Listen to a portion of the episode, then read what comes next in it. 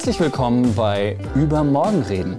Der Podcast zu Wertewandel, Digitalisierung, Nachhaltigkeit und Zukunft. Mein Name ist Tilman Scheipers-Quint und zusammen mit Matt Wichmann begrüße ich in diesem Gespräch die vegane Landwirtin Judith Ruland. Ja, herzlich willkommen, Judith. Schön, dass du da bist. Ähm, herzlich willkommen zu einer neuen äh, Podcast-Folge. In unserem Podcast geht es um Wandel. Wir zwei wollen herausfinden, der Matt und ich wollen herausfinden, wie sich Werte in unserer Gesellschaft verändert haben. Und dann wollen wir auch einen Blick in die Zukunft zusammen wagen. Diesmal sprechen wir eben mit, mit dir, Judith Ruland. Du bist Gründerin von PlantAge, äh, einem bio-veganen Bauernhof in Frankfurt-Oder. Ihr versorgt Menschen in Berlin, in Frankfurt oder in Potsdam mit frischem und unverpacktem Gemüse und Obst. Ähm, ja, also ich denke, ich erzähle jetzt nichts Neues, wenn man äh, sagt, in den letzten Jahren gab es ja einen äh, ja, großen Wandel hin zu bewusster Ernährung, zu gehaltvollerer äh, Ernährung und auch, dass unsere Nahrungsmittelversorgung eher regional gestaltet werden sollte, ist denke ich mal, auch etwas, wo man jetzt vielleicht nochmal so eine eigene Podcast-Folge drüber machen könnte. Deswegen, wir wollen uns vielleicht ein bisschen mehr auf die Frage äh, konzentrieren, die Nachfrage nach biologisch angebautem und regionalem Obst und Gemüse, wohin kann die sich in den nächsten Jahren entwickeln? Wie sieht es auch mehr so äh, im industriellen, also der, dem Agrarsektor dabei aus? Ähm, und wo könnte da der Vorteil gerade an einem Betrieb, wie du ihn hast, liegen? Ähm, ja, meine erste Frage sind eigentlich gleich zwei. Äh, nämlich zum einen für die Menschen, die jetzt nicht so wie wir eure äh, Website schon mal studiert haben oder sonst irgendwie mit PlantAge in Berührung gekommen sind. Was ist PlantAge? Und äh, die zweite Frage, ähm, in der Vorbereitung habe ich den einen oder anderen Artikel gelesen, natürlich darüber. Und äh, eigentlich muss man da ja zu dem Schluss kommen, äh, jetzt Bäuerin zu werden, ist eher eine komische Idee. ja. und, äh, aber anscheinend ja doch nicht. Ja? Woran liegt's und äh, wo seid ihr mit PlantAge anders als der klassische Bauernhof? Ja, erstmal vielen Dank für die Einladung hier heute. Ich freue mich sehr, hier zu sein. Und ähm, genau, ich bin Judith. Ich ähm, studiere noch Ökologie und Umweltplanung an der TU Berlin. Ähm, bin darüber auch nach Berlin gekommen und ähm, auch zu der Frage, ja, wo kommen unsere Lebensmittel eigentlich her? Ähm, und welche Auswirkungen hat quasi die Lebensmittelindustrie auf die Umwelt? Und äh, da hatte ich das Bedürfnis, was zu machen und nicht zu warten, bis quasi mein Studium fertig ist. Und ähm, Deshalb bin ich dazu gekommen, mit meinem Freund ähm, Frederik Henn zusammen einen eigenen landwirtschaftlichen Betrieb zu gründen. Ähm, das macht man natürlich nicht mal eben einfach so und auch nicht alleine, gerade als ähm, Quereinsteiger. Ähm, deshalb ähm, haben wir die Genossenschaft gegründet. Ähm, Plantage ist eine Genossenschaft, wo alle EigentümerInnen auch gleichzeitig Kunden und Kundinnen sind. Und ähm, seitdem, also seit 2019, bauen wir selber Gemüse an äh, und liefern das äh, an unsere Mitglieder eben in Berlin und ähm, können damit einen Beitrag leisten zu diesem Wandel in der Landwirtschaft, den du schon angesprochen hast. Also ähm, das war unser Ziel von Anfang an, da irgendwie was zu verändern, weil ähm, vieles halt nicht so läuft, wie wir uns persönlich uns das vorgestellt haben oder vorstellen würden oder wünschen würden. Und ähm, der Agrarsektor ist halt sehr komplex, die Politik ist sehr komplex und bis sich da wirklich von oben herab was verändern würde, äh, kann man lange warten. Also da ähm, muss was von unten passieren, dass wir uns als Gesellschaft zusammentun und was verändern. Und ähm, ja, im Prinzip zeigen wir mit unserem Projekt, ne, dass es möglich ist, zumindest im kleinen Maßstab und hoffentlich dann auch Anstoß geben können für weitere Bewegungen. Wenn du so drei große Sachen sagen könntest, die so anders sind als bei einem, ich nenne es mal mhm. klassischen, in Anführungszeichen, Bauernhof, die bei euch eben neu oder neu gedacht sind? Also das eine ist ähm, das biozyklisch Vegane. Also ähm, wir verzichten ganz bewusst auf alle möglichen tierischen Bestandteile wie Mist, Hornmehl, Gülle, andere Schlachtabfälle, weil wir uns selber vegan ernähren ähm, und die Tierindustrie nicht weiter unterstützen wollen, nicht mal durch den Zukauf halt von, von Düngermitteln. ähm, und weil es eben auch funktioniert. Also es funktioniert der komplette Kreislauf auf dem Acker auch ohne diese, diese tierischen Bestandteile, ähm, rein pflanzlich halt. Und ähm, das Zweite ist das Solidarische, also wir sind eine solidarische Landwirtschaft wo sich VerbraucherInnen direkt mit den Gärtner und Gärtnerinnen zusammentun. Ähm, man hat diesen direkten Austausch, man geht nicht in den Supermarkt und kauft dort Produkte, die von irgendwo herkommen, aus Spanien. Man hat keine Ahnung, was sind da auch für Bedingungen für die MitarbeiterInnen, was ist, ähm, das sind die Auswirkungen auf die Umwelt, sondern man ist im direkten Kontakt, man kann da hingehen, man kann da mitmachen und ähm, kann auch mitbestimmen, was passiert und wie was passiert. Ähm, also das ist halt ein ganz großer Unterschied.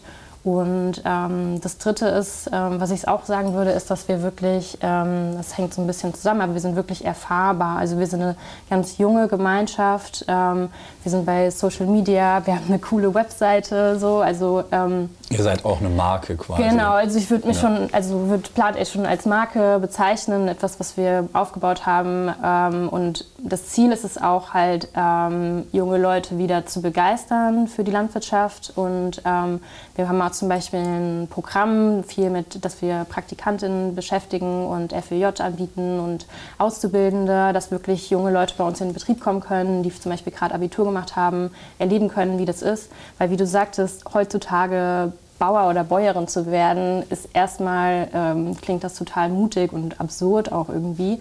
Ähm, und das wollen wir halt zeigen, dass es nicht so sein muss, dass es auch andere Wege gibt, sich in der Landwirtschaft halt zu beschäftigen und dass es wirklich ein Beruf sein kann, der sehr viel Spaß macht und sich auch wieder lohnt. Das klingt aber jetzt alles sehr, äh, äh, wir haben das geplant, wir haben das gemacht, läuft super. Ja, ja hatten gar nicht. keine Probleme.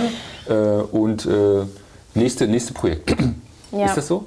Ähm, inzwischen würde ich tatsächlich mhm. fast sagen, mhm. kommen wir an diesen Punkt. Mhm. Ähm, also ähm, Frederik ist auch sehr, ähm, ja, wie soll ich, also er hat BWL studiert und ähm, hat immer, ähm, sehr, ist sehr zielstrebig und versucht so, sieht so Probleme und will die unbedingt direkt lösen. Und das ist am Anfang natürlich nicht so gewesen. Jetzt gerade kommen wir wirklich in diese Zeit, wo wir ein bisschen Freiraum wieder haben und ein bisschen Zeit haben, ein gutes Team haben und der Anbau läuft irgendwie ganz okay. Aber ich sag mal, die ersten Jahre auch, bevor vor 2019, bevor wir tatsächlich mit dem Anbau gestartet haben, waren wir zwei, also zwei Jahre vorher hatten wir schon diese Idee, sowas in die Richtung zu machen.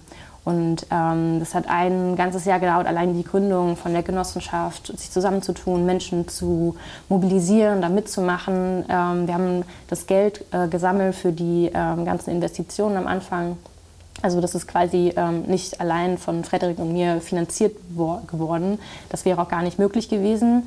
Ähm, und das, ja, also wir sind halt die Genossenschaft, das heißt auch, dass ähm, unser Betrieb halt auch, wenn wir mal was anderes machen wollen, also wenn wir das Gefühl haben, so, das ist jetzt cool, was, was kommt als nächstes, dass wir sagen können, jemand anderes kann in, unsere, in die Führungsposition von der Genossenschaft kommen. Ähm, genau, deshalb ähm, beides so ein bisschen. Mhm. Also äh, an diesen Punkt zu kommen, war ein langer Weg, aber jetzt gerade schon, dass wir merken, so, hm, ja, cool, das ähm, hat funktioniert. Ähm, wir werden da auf jeden Fall noch weitermachen. Wie gesagt, die Arbeit macht uns mega viel Spaß, aber es ist schon, dass wir manchmal gucken, okay, wie können wir jetzt äh, die nächsten Schritte machen und das Ganze noch auf ein anderes Level bringen oder so. Da hätte ich jetzt auch genau das nachgefragt. Wo geht es denn jetzt für Plant genau, was ist denn dieses was nächste ja. ja, damit, bitte. Ja? Genau, also im Moment ähm, haben wir 800 Mitglieder in der Genossenschaft mhm. und ähm, eigentlich auch genauso viele ähm, Gemüsekisten, die wir ausliefern an die Haushalte. Ähm, wir sind über 60, ungefähr 70 Verteilstationen, wo wir das Gemüse hinliefern. Also wir liefern nicht direkt an die Haushalte, sondern Verteilstationen, Cafés, Restaurants, Bioläden ähm, und das wollen wir noch ein bisschen steigern. Also wir wollen insgesamt auf 1000 Kisten wachsen, am besten so bald wie möglich. Also ähm, die Kapazität haben wir, wir haben äh, die Infrastruktur dafür, wir haben die Anbauflächen dafür ähm, und das Team, also würden es schaffen. Ähm, und wenn wir das erreicht haben, 1000 Kisten, das ist so, ähm, das wäre eigentlich die optimale Größe, dass wir wirklich also genau die Infrastruktur, die wir haben, auslasten. Ähm, dann trägt sich sozusagen? Ist dann, das, hat das auch damit zu tun? Genau, also es würde sich tragen. Ich sag mal, es kann auch eine solidarische Landwirtschaft kann auch mit 150 Kisten mhm. kann sich tragen. Mhm. Aber ähm, wir wollen halt wirklich so viele Menschen wie möglich ernähren und wollen quasi an die Kapazitätsgrenzen mhm. unserer Flächen okay. herankommen. Mhm. Ähm, und dann müssen wir, damit sich das dann trägt, müssen wir dann trotzdem auch noch innerhalb des Betriebes nochmal die Prozesse anschauen und sowas. Aber das ist ein Prozess, da sind wir drin, ähm, dass halt wirklich alles optimiert ist. Ähm, weil bis jetzt gerade sind wir so viel im Aufbau gewesen und es sind immer wieder neue Aufgaben, die kommen. Irgendwie der Aufbau von neuen Folientunneln, Zaunbau, Investitionen von neuen Maschinen, dann geht was kaputt. Das ist was, was sich, ja, wenn ein bisschen mehr Stabilität drin ist, was dann weniger wird, diese Art der Arbeit. Und ähm, da bleibt dann mehr Kapazität, entweder Stunden mal abzubauen, mhm. ein bisschen Urlaub nachzuholen ähm, und ähm, ja auch zu gucken, wie können wir da noch profitabler werden. Aber auf jeden Fall soll das halt ja so bald wie möglich halt erreicht werden. Und wenn dann die 1000 Kisten erreicht sind, was ist dann der nächste Schritt? Also das, ja. das war jetzt gerade so das, wo wir ganz, ganz wuschig wurden. Ja, ja, oh, genau. nächster Schritt. Ähm, bitte, bitte also, mehr. Ja. An sich ist das, was er tut, wirklich sehr inspirierend, das muss man ganz mhm. klar sagen. Also ähm, wir würden gerne noch mehr auf unsere Vision, die wir quasi für den Betrieb haben oder für die Wirkung des Betriebes haben, weiter daran arbeiten. Das sind zum Beispiel Umweltbildungsprogramme für Schulen und Kitas.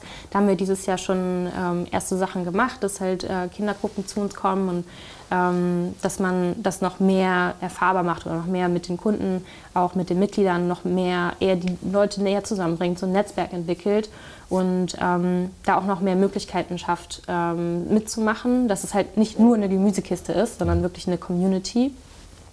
Das ist sowas, was in dem ganzen Aufbauprozess und in dem Wachstumsprozess manchmal so ein bisschen liegen bleibt.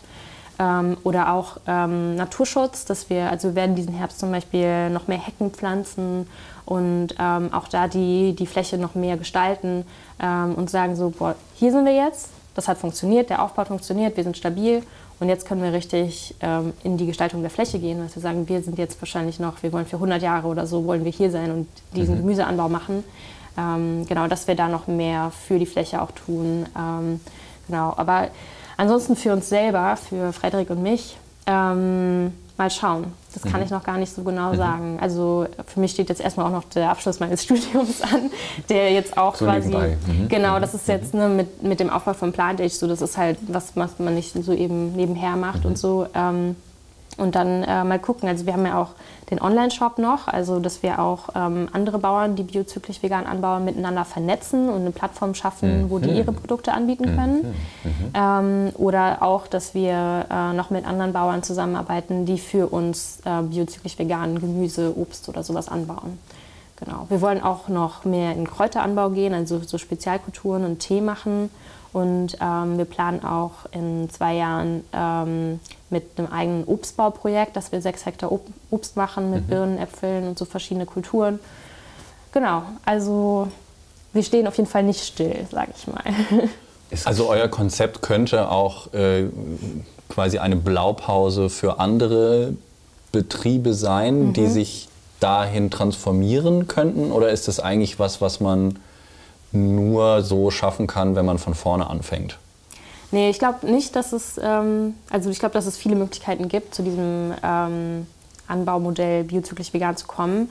Ähm, ich glaube aber, dass es für ähm, andere Bauern noch schwieriger ist. Und ich glaube, was ganz wichtig ist, ist wirklich, dass man dahinter steht. Also zum das Beispiel, eher eine Transformation erstmal im Kopf. Genau, also dass man, dass man äh, sagt, boah, okay, ich, ähm, also für Bauern, die halt immer schon irgendwie dort ihren Dünger einkaufen und von dem Nachbarn irgendwie den Mist von den Pferden bekommen oder so, für den ist es viel schwieriger zu sagen, so nein, ich möchte das jetzt nicht, weil ähm, es muss halt wirklich eine moralische Überzeugung dahinter stehen. Ich glaube, das ist genauso wie bei der veganen Ernährung. Wenn man das nur macht, weil es gerade gesünder ist oder weil es hip ist, das ist nicht besonders nachhaltig. Nur wenn man das wirklich verankert und die vielen positiven Seiten und auch diese moralische und ethische Überzeugung hat, ähm, ist man auch bereit, Nein zu sagen, wenn dann ein super leckerer Käse auf dem Tisch steht. Wenn man sagt so, nein, das gehört mir nicht, das ist ein ähm, Produkt von einer Kuh und ähm, sollte nicht gegessen werden, wenn ich das esse, ist halt Tierleid damit verbunden. Ähm, das ist was, glaube ich, was äh, noch schwieriger ist, gerade bei den Bauern, als zum Beispiel ja, so im Mainstream in der Gesellschaft zu erreichen. Ähm, viele haben so diese Überzeugung von, ja, so habe ich das die letzten 30 Jahre ja schon gemacht, ähm, deshalb mache ich das für immer so weiter, hat ja funktioniert, warum nicht? Ähm, aber ich glaube, mit einer neuen Generation von Landwirten, die kommt, ähm, hoffentlich, mhm. dass da auch ein bisschen Bewegung reinkommt und noch ein breiterer Blickwinkel auf die Dinge, wie es halt sein könnte. Und das ist halt so ein Paradigmenwechsel, den wir anstoßen wollen, zu zeigen erstmal, hey, das funktioniert. Wir sind tatsächlich auch der allererste zertifizierte biozyklisch vegane Betrieb in Deutschland, also Gemüsebaubetrieb. Ähm, das heißt, es gibt da noch gar nicht so viel, dass man sagen könnte, das funktioniert. Also man muss es erstmal machen und damit, dass sie sehen, dass es funktioniert, das ist was, womit wir sie kriegen können. Quasi mhm. halt erstmal der Proof of Concept. Mhm. Genau. So, dass total. andere sehen, so, ja. ah, okay, funktioniert wirklich, ist nicht nur so ein theoretisches in Anführungszeichen Hirngespinst. Von so jungen Berlinern, genau, die gerade studieren. Die sich gedacht haben, so, ja, genau. die studieren. Also das kann ich mir sehr gut vorstellen. Mhm. Ja. ja. genau, genau. Also das ist tatsächlich auch die größte Hürde, die wir gehabt haben, mhm. dieses Image loszuwerden von den Hipstern, die jetzt mal irgendwie ihr eigenes Gemüse anbauen wollen. Als wir am Anfang nach Flechten gesucht haben, ist uns ganz oft passiert, dass sobald das Wort vegan fiel, war schon so, okay, so, äh, nicht ja, bei mir. Ja, Und ähm, deshalb so sind wir eigentlich ganz froh, da wo wir jetzt sind in Frankfurt-Oder. Das ist ein äh, Netzwerk eigentlich auch aus, auch aus konventionellen Bauern, überzeugt konventionellen Bauern, die mhm. aber gesagt haben, aber wir probieren das mal, das ist ein Experiment, vielleicht klappt es ja nicht und vielleicht mhm. klappt es, war denen quasi egal. Und wenn die jetzt mal auf unsere Flächen manchmal kommen und sagen so, ach ja, hier mhm. wächst ja doch was, mhm. das ist eigentlich so das größte Lob, was wir bekommen können. Also und ähm, das ist ja, wo wir dann auch merken, so, okay, man muss das erstmal machen, um sich zu beweisen. Ähm, wenn die Leute immer viel reden. Ich merke das jetzt selber tatsächlich auch schon, wenn Leute kommen und sagen, ja, ich will mal Permakultur machen und so, denke ich mir, inzwischen denke ich auch schon so, ja, also. schon viel oft gehört, mach ja, mal. Ja. Also man kommt da langsam auch schon rein in diese bäuerliche Denkstruktur. Ja. Aber gebt ihr das Wissen weiter, oder beziehungsweise inwieweit gebt ihr es weiter? Weil wenn, wenn ich jetzt Vorbild bin, das Proof of Concept habe ähm, und ähm, lebe und zeige, es, es funktioniert, gibt es so eine Art, also das Netzwerk ist das eine, und gibt es so eine Art so eine Mini-Akademie und sagt, macht das mal so? Oder wie, wie funktioniert dieser Wissenstransfer in die, in, außerhalb eures, äh, zugegebenermaßen auch Blase natürlich, Community ist ja ein bisschen Blase, mhm. vegane Blase. Geht das? Macht ihr das? Wie kommt ihr an die konventionellen Bauern ran? Gibt es Anfragen? Ähm, an uns direkt selten gibt mhm. es. Ähm, erstens leiten wir die weiter an das ähm, biozyklische vegane Netzwerk. Also da gibt es einen Anbauverein, ah. die da auch beraten, mhm. die auch uns viel beraten haben. Ähm, das liegt aber auch daran, dass wir im Moment noch gar nicht die Kapazität haben, solche Anfragen irgendwie zu betreuen.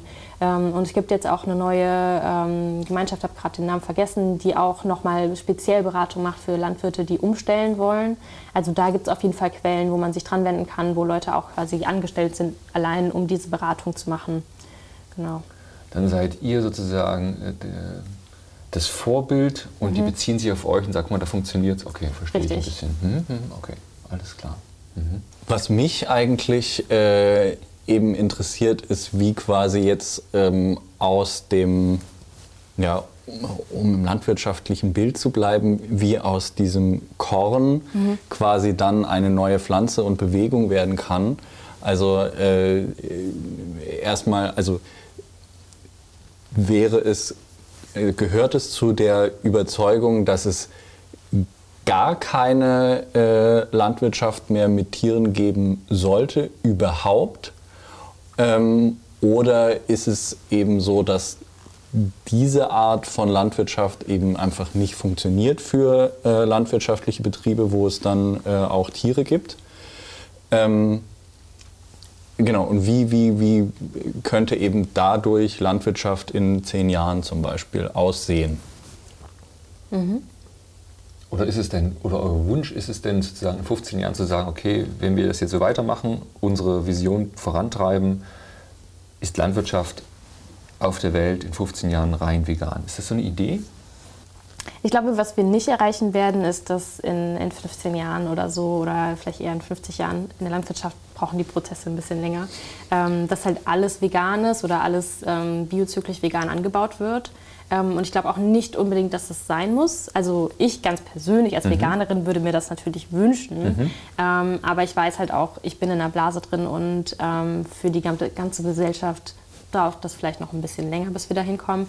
Ähm, aber Genau, der Grund ist auch, also das, was ich öfter höre, ähm, ja, also das ist halt, also es gibt zum Beispiel, es gibt Flächen, wo ähm, Tierhaltung in enormen oder ja, wie soll ich das am besten sagen? Also nicht unbedingt die Tierhaltung, aber Tiere, die auf Weiden gehalten werden, ähm, können zum Beispiel auch die Biodiversität erhöhen. Auf Weideflächen ist die Biodiversität sehr hoch. Das höre ich manchmal als Argument von Leuten, die damit begründen wollen, dass sie Fleisch essen, was aber völliger Quatsch ist, weil das Fleisch, was, wir heute, was heute im Supermarkt gekauft wird, kommt nicht von den Tieren auf einer Weide, sondern aus der Massentierhaltung. Ähm, aber es, also deshalb gibt es halt, es gibt halt so Grauzonen, sage ich mal, die auch, wo die biozyklisch vegane, veganen Richtlinien nicht unbedingt die perfekte Antwort drauf haben und äh, auch nicht sein haben müssen. Also so wie wir anbauen, äh, gestalten sich die Richtlinien auch noch ein bisschen weiter und es gibt immer wieder Fragen, wo wir dann äh, zurückfragen müssen und vielleicht neue Ideen entwickeln ähm, gemeinsam. Ähm, aber ich finde halt zum Beispiel, dass wenn Tiere auf diesen Weiden gehalten werden müssen, die müssen ja nicht geschlachtet und gegessen werden am Ende. Also das ist dann auch wieder so äh, das Argument, dass man halt sagt, okay, vielleicht, äh, dass man eine Art Lebenshofmodell hat und der Mist, der bei diesen von diesen Tieren anfällt, ähm, dass das verwendet wird. Mhm. Das ist zum Beispiel was, was in den biozyklisch veganen Richtlinien noch okay sein könnte. Mhm. Also äh, da gibt es dann auch Ausnahmen. Ähm, nicht, das ist nichts, was, was wir uns persönlich vorstellen, weil ähm, die Haltung von Tieren auch super viel Arbeit bedeutet. Mhm. Ähm, oder auch ja, die, die, Pflege von den Tieren, wenn sie krank sind, wenn sie alt sind. Ähm, genau, aber ähm, was wir uns tatsächlich äh, wünschen würden, auch von der Politik, ist, dass ähm, also Fakt ist, wir müssen den Tierbestand in Deutschland weltweit, wir müssen ihn reduzieren, um CO2 zu sparen, um was für die Umwelt zu tun. Wir haben in Deutschland ähm, ja, äh, Nitratwerte im, im, Grund- und im Trinkwasser, die nicht mehr okay sind, wo wir auch von der EU immer, EU immer wieder auf den Deckel bekommen und Strafzahlungen machen müssen, wo ich auch als eine Person, die kein Fleisch isst, sagt so, ich bin nicht bereit, dafür mit meinen Steuern zu zahlen. Ähm, also wir müssen da was machen, die Tierbestände reduzieren und dass man da ähm, den Bauern noch mehr an die Hand gibt und Modelle auch für einen Ausstieg aus der Tierhaltung anbietet. Ähm, ganz konkret, das ist jetzt so ein bisschen, ähm, das habe ich jetzt eigentlich von Frederik übernommen. Wir reden ja auch manchmal so ein bisschen darüber, hey, was ist eigentlich so, wie wäre das denn möglich, dass wir mhm. da hinkommen? Und äh, wenn jetzt auch mit dem Politikwechsel, der ja zurzeit stattfindet, ähm, vielleicht nochmal über die Legalisierung von Gras und so ah, nachdenken, ah, dass man zum Beispiel die ähm, Halter von Tieren ähm, an, diesen, an dieser ja, Umgestaltung oder neue Produkte, die halt angebaut werden können, beteiligt und man zum Beispiel die Hallen nutzt, wo jetzt gerade Schweine gehalten wird, zum Anbau von Gras verwendet oder so. Also das sind so Ideen, wo man denkt so, lass doch einfach mal in eine ganz andere Richtung denken und ähm, und das ist zum Beispiel was, wo, also wir hatten gestern, das natürlich bei Ausstrahlung des Podcasts nicht mehr relevant, aber der äh, Abgeordnete von äh, Frankfurt-Oder und äh, Landkreis Oder-Spree war gestern bei uns zu Besuch und wir haben uns darüber unterhalten und er war ganz einmal ganz, ganz ohr, mhm, mhm weil er mhm. sagte, das ist eigentlich eine interessante Idee, denn ähm, die Politik weiß auch, dass wir die Tierbestände reduzieren müssen, aber ich glaube, es fehlt oft an ähm, einfach an Mitteln oder an Möglichkeiten und Ideen auch dazu. Ja, an alternativen Ideen, an dass man sagt, wenn man sagt, so, okay, wir müssen das halt reduzieren, dann ist natürlich klar, ja, aber was macht man denn dann? Genau. Ja. Und äh, wo soll man dann irgendwie, äh, keine Ahnung, umschulen oder, mhm. oder wie auch immer. Also deswegen ist es gut, wenn man eben dann quasi eine, eine Alternative entwickelt, die dann auch eben attraktiv ist für denjenigen, denen man sagt, so hey komm, äh, versuch's mal anders. Ja. Genau. Da geht super viel Geld rein ähm, an, an, Steuermitteln und an äh, Subventionen eben. Ich glaube, man sagt ja irgendwie fast 115 Euro pro ähm, EU-Bürger pro Jahr oder so, also die man subventioniert in die Landwirtschaft. Ähm, und ja, dass man da halt eigentlich noch viel mehr machen könnte mit diesem Geld, das umzulenken oder auch sich erstmal zu fragen, hey, ähm, ist es überhaupt möglich, dass wir diese Produkte so günstig verkaufen?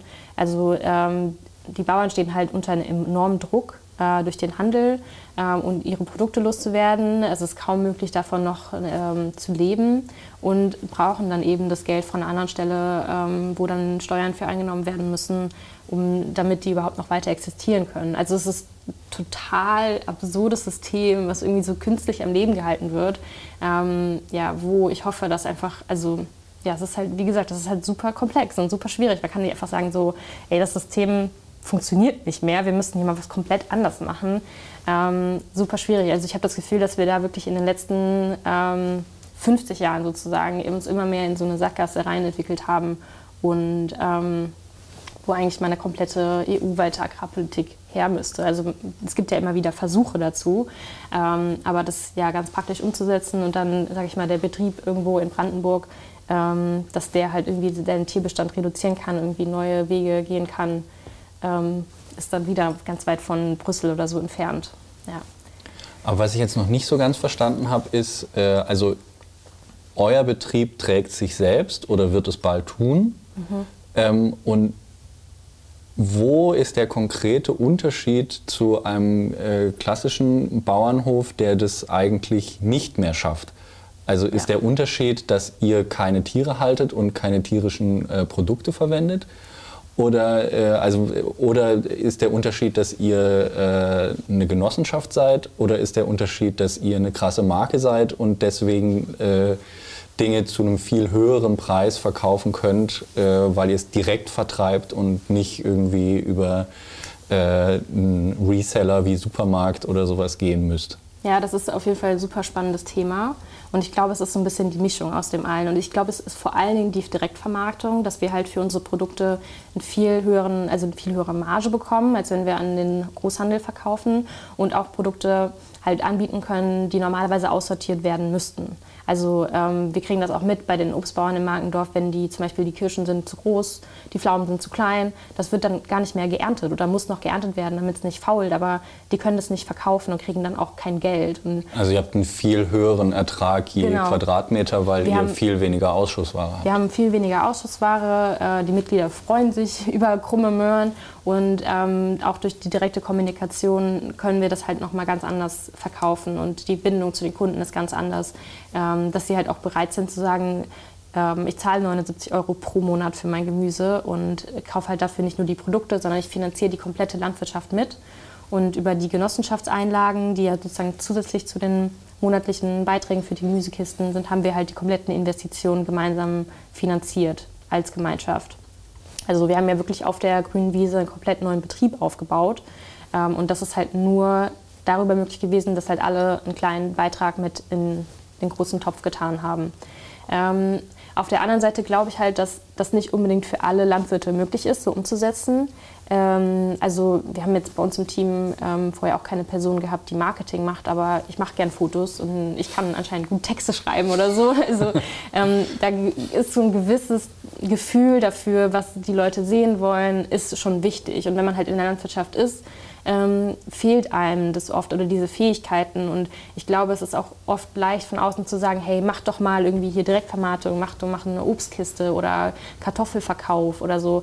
Ähm, aber Landwirtschaft ist sowieso schon so ein komplexer ähm, Beruf, also mit dem Wetter und dann die Ausseetermine und dann welche Arbeitsschritte passieren müssen. Das ist ja ähm, was anderes, als ob ich irgendwo im Büro sitze oder so. Also man ist wirklich, das sind so viele Einflussfaktoren, die jedes Jahr anders sind. Ähm, deshalb, ja, es ist leicht immer zu sagen, Direktvermarktung wäre die Lösung sozusagen. In der Praxis ist es halt dann wieder anders, aber es würde auf jeden Fall helfen. Und es gibt ja auch schon viele Modelle, die, ähm, wo quasi ähm, die Landwirte gar nicht selber komplett ein Netzwerk, eine Gemeinschaft an Kunden aufbauen müssen, sondern dass man halt an eine Plattform verkauft, die ähm, diese Organisation dann wiederum verorganisiert. Ja, davon hast du ja auch gesprochen, dass genau. ihr quasi ja. den, den Marktplatz, den, den Online-Marktplatz stellt, dass andere Leute auch über euren Marktplatz verkaufen können. Genau. Dann werdet ihr ja aber auch ein bisschen zu einem Großhändler. Genau, und das ist natürlich dann auch ähm, die Schwierigkeit, dass wir natürlich auch für diesen Handel eine Marge nehmen müssen. Ähm, aber wir achten natürlich schon darauf, ne, dass die auch das bekommen äh, für ihre Produkte, was sie haben wollen. Und wir verhandeln da auch nicht nach. Ähm, und ja, das ist dann irgendwie ähm, ein anderes Miteinander auch. Ne? Das ist wirklich auf Augenhöhe eine Kooperation eigentlich, die wir mit denen eingehen. Ähm, aber ähm, also es gibt ja hier auch ähm, für Gemüse oder so ähm, so Kistenmodelle. Ich glaube, Märkische Kiste zum Beispiel, die ähm, dann bei verschiedenen Bauern in der Region anbauen.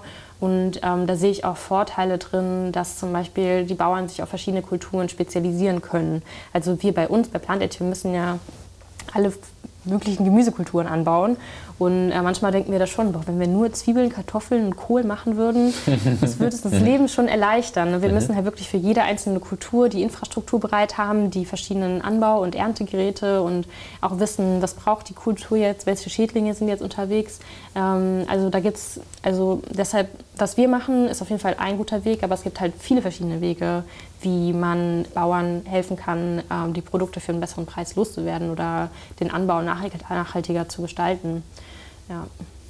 Und die Hoffnung ist aber, dass das sich die nächsten Jahre verstetigt. Das bedeutet, es gibt, ich rede immer von Dynamisierung, aber es, wir in unserer Berliner Blase, ähm, wir, die wir selbst äh, Plant-Age-Abonnenten ähm, sind, ähm, sehen das natürlich für uns logisch, dass das so ist, ja, regional, bio-vegan, super.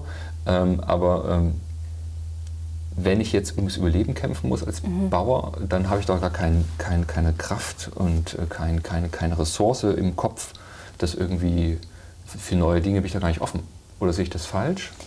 Das kann so sein, aber es ja. kann auch sein, dass gerade man in diesen Momenten sagt, so, okay, ähm, so geht es nicht weiter. Mhm. Ich bin jetzt offen für alles Mögliche. Bitte macht ja einfach nur, dass ich hier weiter meinen Betrieb machen kann. Also, dass man gerade in diesen Nutzsituationen offen ist für komplett neue Wege. Ähm, das ist auch ein bisschen das, was wir halt ähm, bei uns in Frankfurt oder sehen oder gesehen haben, dass halt die ähm, Obstbauern, die dort sind, ähm, nicht mehr, also der Anbau lohnt sich für die nicht mehr, weil die Produkte nicht äh, zum guten Preis loswerden, weil sie auch ähm, älter sind und bald in Rente gehen und es kommt, gibt keine Nachfolger. Und gerade in dieser Situation, also ich sag mal, bis man an diesen Punkt kommt und sagt so, oh mein Gott, äh, ich habe Existenzangst, mhm. das ist ja ein Prozess und wenn man ein bisschen äh, was im Köpfchen hat, so, dann merkt man das ja früh genug und sagt dann so, okay, wir müssen hier mal was machen. Ähm, und ähm, so ist halt, sind wir auch quasi dahin gekommen, dass sie halt gesagt haben, okay, wir müssen unsere Flächen neu verpachten. Wir wollen das jetzt nicht an große Konzerne geben, die hier ähm, die alle Flure reinigen oder irgendwie Industrien aufbauen, ähm, sondern ähm, an andere alternative Projekte auch wenn jemand Permakultur machen will und gerade zuhört, die suchen zum Beispiel noch Leute, mhm. die ein Permakulturprojekt erfolgreich aufbauen mhm. dort. Ähm, und das war auch so ähm, ja, der Nährboden eigentlich für unser Projekt gewesen, dass sie halt gesagt haben, ähm, wir probieren das einfach mal. Legt einfach mal los, wenn es nicht wird. Wir haben sowieso nichts zu verlieren. Ja. Ähm, Dankeschön. Ja, ich glaube, wir sind schon äh, am Ende unserer äh, Zeit das angelangt. Das rennt äh, hier vor uns hin. Ähm, ich habe sehr viel gelernt und denke jetzt gerade noch über andere Sachen nochmal nach. Und wir bleiben bestimmt in Kontakt von wegen Online und Community und äh, allem Möglichen. Ja. Ja, herzlichen Dank für das Gespräch. Das ging echt schnell vorbei, die Zeit. Hat mir echt Spaß gemacht. Tut euch. Das war's mit dieser Folge. Alle wichtigen Infos findet ihr in der Beschreibung und natürlich auf übermorgenreden.de. Produzentin und Gastgeberin ist Neue Werte GmbH, Agentur für die neue Zeit. Wir bedanken uns bei all unseren Gästen und natürlich bei Patrick Jankowski für die technische Leitung. Ciao, tschüss und auf Wiedersehen. Ich freue mich aufs nächste Mal.